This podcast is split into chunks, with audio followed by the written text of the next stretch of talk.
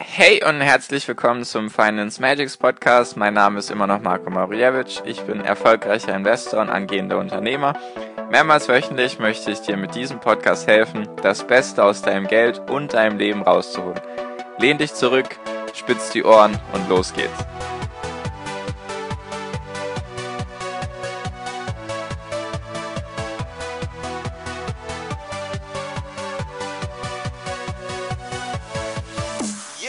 Hi und herzlich willkommen zum Finance Magics Podcast. Wir sind heute bei Folge 109 und heute möchte ich dir ein Rechenbeispiel mal wieder mitbringen. Und zwar bin ich auf eine Infografik gestoßen die letzten paar Tage und da habe ich mir gedacht, da mache ich doch mal eine Podcast-Folge drüber. Das passt eigentlich ganz gut. Und zwar wurde in der Infografik aufgezeigt, also einfach in der Grafik wurde aufgezeigt, warum oder was für Summen rauskommen, wenn man versucht, den Markt zu timen und also es wurde das Beispiel gemacht mit drei Frauen. Eine heißt Tiffany, eine heißt Brittany und eine heißt Sarah. Und das Beispiel ist mit US-Dollar aus den USA, deswegen wundere dich jetzt nicht über die Namen, die habe ich mir jetzt nicht selbst ausgedacht. Nur es wurde geschaut beim SP 500, das ist ja der Index aus den USA mit den 500 größten Unternehmen nach Marktkapitalisierung. Da wurde in den letzten 40 Jahren geschaut, also von 1979 bis 2019 eben, wurde geschaut, was waren denn die größten, größten Crashs und wie konnte oder was kam raus, wenn man versucht hat, das zu timen. Und da gab es insgesamt vier Crashs. Einmal den schwarzen Dienstag, der war so 1980 rum oder 1985 rum. Da sind 33 Prozent verloren gegangen. Also da wird immer geschaut vom Hochpunkt, von dem letzten Hochpunkt bis zum Tiefpunkt, wie hoch ist da die Differenz. Also sozusagen vom höchsten Punkt vor dem Crash bis zum allertiefsten Punkt während des Crashs. Denn das beim Schwarzen Freitag, Schwarzen Dienstag eben 33 Prozent gewesen. Dann gab es noch den Kuwait-Krieg, da waren es auch nochmal 20 Prozent. Dann gab es die Dotcom-Blase, die habe ich ja schon öfters erwähnt, die war Anfang dieses Jahrtausends. Da waren es 49 Prozent, die der Index sozusagen maximal verloren hat während dieses Crashs. Und dann gab es noch die Finanzkrise 2008, da waren es auch nochmal 56 Prozent. Und die Tiffany, die hat eben das aller, aller schlechteste Timing aller Zeiten, weil die hat immer sozusagen am Tag des Höchststandes gekauft, also am Tag bevor der Crash kam. Also die hat sozusagen komplett, ja, verkackt. Die hat einfach am allerschlechtesten Tag überhaupt gekauft und die Brittany hat am allerbesten Tag gekauft sozusagen. Also die hat immer am Tag gekauft, an dem sozusagen der Tiefpunkt bei dem Crash war, also der niedrigste Punkt während des Crashs und die Sarah hat einfach immer investiert. Jetzt noch ein paar, paar Sachen, die wichtig zu wissen sind. Die haben ja 1979 angefangen, also die, die Rechnung beruht 1979 bis 2019. Nur zum Beispiel jetzt der schwarze Dienstag war so, sage ich mal, 85 rum, also sechs Jahre später. Nur haben die jetzt in der Zeit nicht ihr Geld einfach unterm Kopfkissen versteckt, sondern die haben die Zeit, in der sie sozusagen gewartet haben auf das perfekte Timing, haben sie ihr Geld angelegt in einem sozusagen in einer Geldanlage, was auch immer, Tagesgeld, Sparbuch, schlag mich tot, und da haben sie 3% bekommen. Also die haben trotzdem Geld bekommen, beziehungsweise Zinsen, und dann haben sie sozusagen all das Geld, was sie bis zu dem Zeitpunkt von dem Crash angespart haben, haben sie dann abgehoben und haben es dann investiert. Also Brittany und Tiffany. Bei den beiden. Tiffany war die mit dem allerschlechtesten Timing und Brittany die mit dem besten Timing. Und die haben immer 200 Euro bzw. 200 Dollar angelegt pro Monat, alle drei durch die Bank. Und genau, jetzt, damit, damit ich ein paar Zahlen nenne und damit das jetzt auch, damit du das hoffentlich verstehst, also die Tiffany, die hat ja einen Tag vor dem Crash gekauft und die hat eben 200 Dollar angelegt, so lange bei der Bank für 3%, bis sie eben investiert hat in den Markt. Und sie hat also insgesamt nur viermal in den Markt investiert, also immer einen Tag vor dem Crash. Und während der anderen Zeit hat sie halt ihr Geld auf der Bank gehabt und hat da Zinsen bekommen. Ich hoffe, es wurde jetzt deutlich. Nur hat sie dann, wenn sie investiert hat, hat sie nie wieder verkauft. Also stell dir vor, sie spart sozusagen fünf Jahre ihr Geld auf der Bank, kriegt da drei Prozent Zinsen, investiert dann in den Markt, verkauft nie das, was sie investiert hat und während sie einmal in den Markt investiert hat, also nachdem sie das erste Mal in den Markt investiert hatte, legt sie ihr Geld wieder auf die Bank, kriegt dort drei Prozent und wartet bis zum nächsten Crash sozusagen. Und sie hat immer das allerschlechteste Timing. Nur bei ihr sind trotzdem aus den 96.000 Dollar, die sie investiert hat über die 40 Jahre, sind 663.594 Dollar geworden. Ich nehme an, dass das Ergebnis ohne Steuerberücksichtigung ist, deswegen nimm das jetzt hier nicht für bare Münze, beziehungsweise kannst es ruhig so ernst nehmen, dann müsstest du halt Steuern darauf bezahlen, ich glaube, das Ergebnis ist ohne Steuerberücksichtigung, wollte ich einfach nur so mitteilen. Und ist es in Dollar, also müsstest du nochmal in Euro umrechnen. Nur dann hättest du auch nicht 96.000 Dollar investiert, sondern halt 96.000 Euro. Deswegen kommt dieselbe Zahl raus, nur wegen den, wegen den Steuern. Ich glaube, es ist ohne Steuern. Ich habe es jetzt nirgendwo rauslesen können. Aber trotzdem aus 96.000 wurden 663.594 mit dem allerschlechtesten Market Timing überhaupt.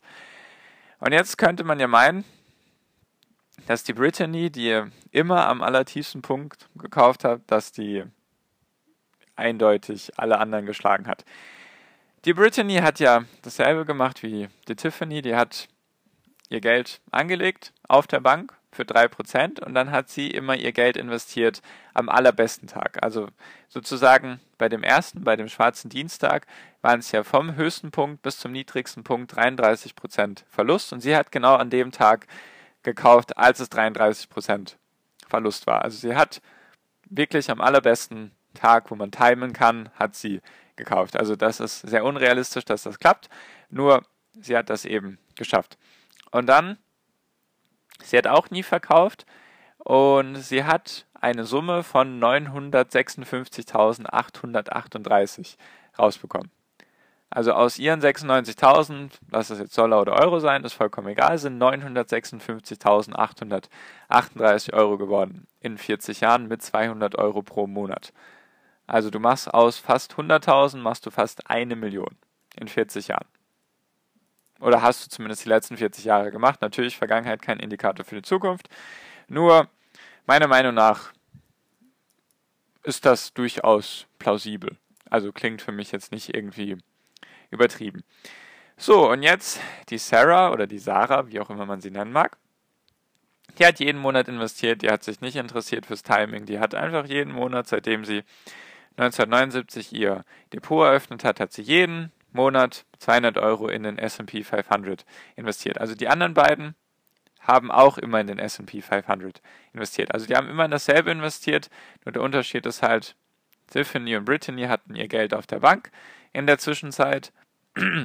Tiffany hat am schlechtesten Tag gekauft, Brittany immer am besten Tag und Sarah eben jeden Monat. Also Tiffany und Brittany haben insgesamt nur viermal sozusagen an der Börse investiert. Immer halt wenn ein Crash war. Und die Sarah hat eben jeden Monat investiert. Der war es eben egal mit Market Timing, die hatte vielleicht auch gar keine Zeit und keine Lust. Und nochmal zum Vergleich, die Brittany hat ja, sage ich mal, knapp eine Million Euro, Dollar gemacht aus ihren 96.000. Und die Sarah hat ja auch 96.000 investiert. Und die Sarah kommt auf 1,386 429 Millionen Euro. Also 1.386.429 ist die Summe, die bei Sarah rauskommt, weil sie jeden Monat investiert hat, weil sie sich überhaupt nicht dafür interessiert hat, für Market Timing und so weiter und so fort. Also was lernen wir daraus? Das war so meine Quintessenz aus dem Ganzen, dass es eben eigentlich relativ egal ist. Ja, es ist eigentlich relativ egal, ob du, also wann du, wann du kaufst. Es ist einfach nur wichtig, dass du monatlich kaufst. Also Timing funktioniert einfach nicht. Es heißt einfach, dass es besser ist, also die Zeit im Markt schlägt die Zeit, den Markt zu timen. Also im Englischen weiß ich gerade nicht den Satz, nur was lernen wir daraus? Es ist eben viel besser für dich, dass du mehr Zeit im Markt hast, als du versuchen solltest, den Markt zu timen. Jetzt habe ich mir noch kurz gedacht, als Vergleichswert wäre es doch interessant, wenn man schaut, was rausgekommen wäre, wenn man die 200 Euro pro Monat die ganze Zeit auf der Bank gelassen hätte, also die ganze Zeit 3% bekommen hätte. hätte. Einfach mal, um zu schauen, ob vielleicht die Tiffany, weil sie am allerschlechtesten Tag immer gekauft hat, hat, ob es vielleicht für sie keinen großen Unterschied gemacht hätte, ob sie das Geld auf der Bank gelassen hätte oder eben investiert hätte. Es waren ja 96.000, die alle drei über den Zeitraum investiert haben. Und wenn man jetzt 3% annimmt, also 96.000, 3%, dann kommt man auf 183.903. Also hat sich das Geld verdoppelt in der Zeit, was natürlich auch gut ist. Nur, wie du siehst, 183.000 im Vergleich zu dem schlechtesten von Tiffany, 663.000 sind trotzdem, ist trotzdem weniger als ein Drittel. Also selbst wenn du wirklich den allerschlechtesten Zeitpunkt erwischt hast, viermal, bist du trotzdem besser gefahren, als wenn du dein Geld auf der Bank gelassen hättest. Es geht einfach nur darum, um den Zeitraum. Es sind 40 Jahre. Wenn du dir das jetzt auf fünf Jahre anschauen würdest, wären, wären die Ergebnisse wahrscheinlich ganz, ganz anders. Nur, wenn du langfristig investierst, was ich dir wirklich dringend ans Herz legen würde, einfach langfristig, dann ist es eigentlich egal, ob der Markt jetzt eben oben ist oder unten. Zumindest war es die letzten 40 Jahre so. Ich wüsste nicht, was die nächsten 40 Jahre da anders sein sollte. Nur wenn du das anders sehen solltest, dann solltest du natürlich nicht investieren. Nur ich bin gerne investiert, weil ich denke eben, dass langfristig und Geduld sich lohnen wird. Genau, das wollte ich dir mit auf den Weg geben. Das fand ich interessant, die Grafik. Also ich hoffe, du lernst daraus, dass es sich einfach lohnt, langfristig zu investieren und dass es einfach keinen Unterschied, oder doch, es macht schon einen Unterschied, wie du siehst, macht es einen Unterschied, ob du versuchst, den Markt zu timen oder halt jeden Monat automatisiert eben investierst. Es macht einen sehr großen Unterschied. Deswegen, ich hoffe, du nimmst ein paar Sachen für dich mit und dass die Folge dir was gebracht hat. Und genau, ich bin jetzt auch schon fertig für die Folge. Danke dir für deine Aufmerksamkeit bis hierhin. Ich hoffe natürlich, du hast was gelernt. Und wir hören uns in der nächsten Podcast-Folge wieder. Bis dahin wünsche ich dir einen wunder wunderschönen Tag, eine wunderschöne Restwoche. Genieß dein Leben und mach dein Ding und viel finanziellen Erfolg dir. Dein Marco, ciao, mach's gut.